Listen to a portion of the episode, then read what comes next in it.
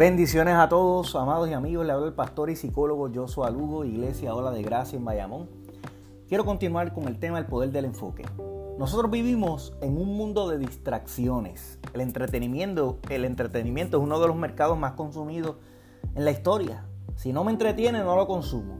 Esto ha limitado de alguna manera nuestra capacidad de reflexión y de darle relevancia a asuntos importantes en nuestra vida. Ha limitado esa capacidad de escuchar a Dios y de recibir instrucciones porque estamos demasiado entretenidos.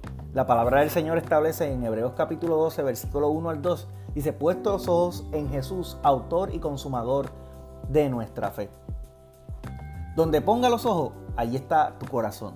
Porque con los ojos miramos, pero con el corazón vemos. Jesús, el autor y consumador, está estableciendo la palabra que Él es el que inicia y el que termina. El enfoque nos lleva a culminar lo que comenzamos.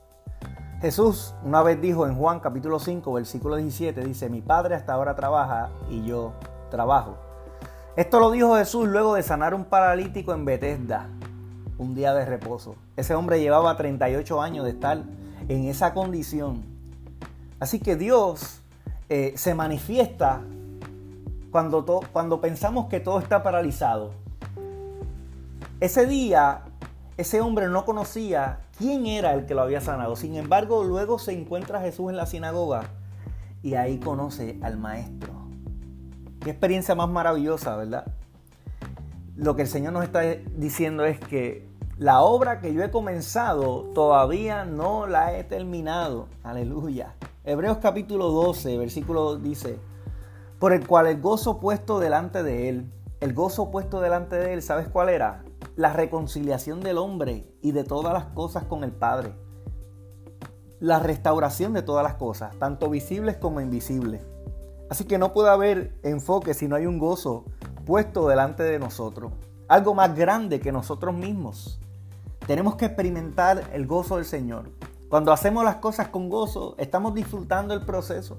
El gozo no se condiciona a circunstancias. Es un fruto del Espíritu. Después dice la palabra, dice que sufrió la cruz. Así que el gozo puesto delante de él lo llevó a sufrir la cruz. Cuando hay una persona enfocada, tenemos que entender que habrá sufrimiento.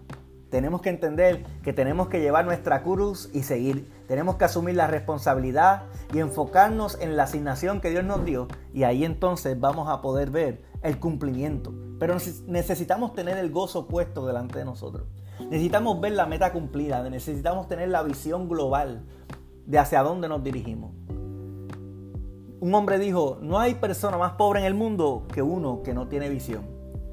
Así que en el nombre de Jesús, te pido al Espíritu Santo para que pueda reenfocar tu visión y poner tu mirada en las cosas de arriba. En el nombre de Jesús. Dios te bendiga. Pastor Josué Lugo.